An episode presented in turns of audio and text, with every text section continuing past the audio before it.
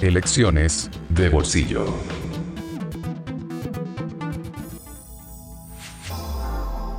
Los mecanismos de democracia directa permiten a la ciudadanía pronunciarse directamente sobre reformas, leyes, tratados o decisiones públicas. A través de ellos, las y los ciudadanos pueden proponer, votar o expresar su opinión sobre asuntos de relevancia e interés colectivo.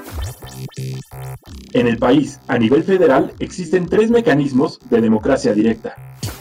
La iniciativa ciudadana, a través de la cual las y los ciudadanos pueden presentar propuestas de ley ante los órganos legislativos. Para que la propuesta sea discutida y votada por las cámaras del Congreso, debe presentarse por un número de personas equivalente a por lo menos el 0.13% de la lista nominal.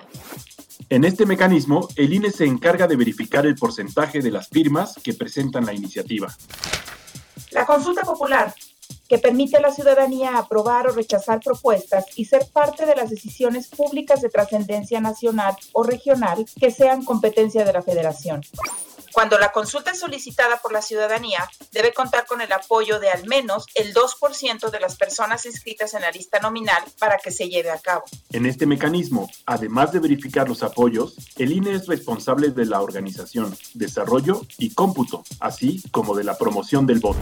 El resultado de la consulta es vinculante para las autoridades competentes cuando la participación corresponde al menos al 40% de la lista nominal y la revocación de mandato, la cual permite a la ciudadanía votar y decidir sobre la conclusión anticipada en el desempeño del cargo de la o el presidente de la República a partir de la pérdida de la confianza. La petición de realizar la revocación de mandato es un derecho exclusivo de la ciudadanía, que procede solo si cuenta con el apoyo de al menos el 3% de las personas inscritas en la lista nominal.